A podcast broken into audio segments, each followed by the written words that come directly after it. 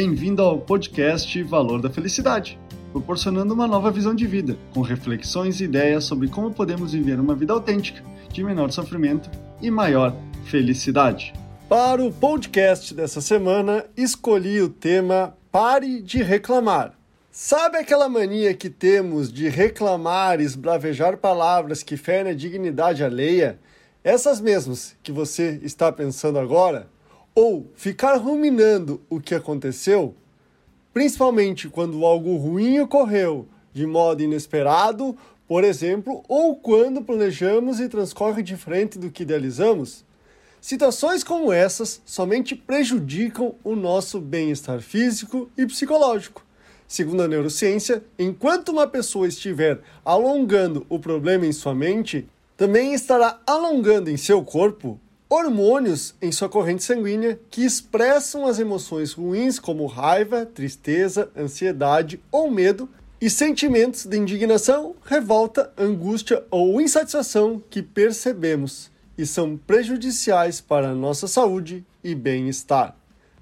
Para superar esse terrível hábito que temos de reclamar, independente da gravidade ou complexidade de um problema, primeiro é preciso ressignificar as nossas ideias e compreender que não existe situação boa ou ruim. São apenas acontecimentos. O que determinará se o que acontece é bom ou ruim é o julgamento de quem vivencia ou observa a situação. Por exemplo, a chuva para quem está de férias na praia, pode ser considerado uma situação péssima, mas para o agricultor é uma ótima coisa. Em segundo, evite pronunciar palavras de baixo calão ou reclamar. Você não precisa ficar anunciando sempre que algo deu errado. Lembre-se que enquanto você estiver reclamando, a situação continuará ruim. E por último, ao invés de queixar-se e anunciar aos quatro cantos que algo deu errado, substitua por um pedido de ajuda, caso precise. Verá que o resultado será muito melhor.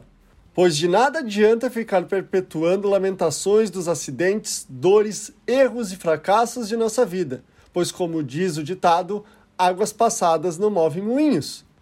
À medida que compreendemos que os acontecimentos somente são eventos sem natureza própria, escolhendo se calar ao invés de reclamar ou pedir ajuda quando necessário, perceberemos com o tempo que as situações do dia a dia são menos perturbadoras do que parecem ser.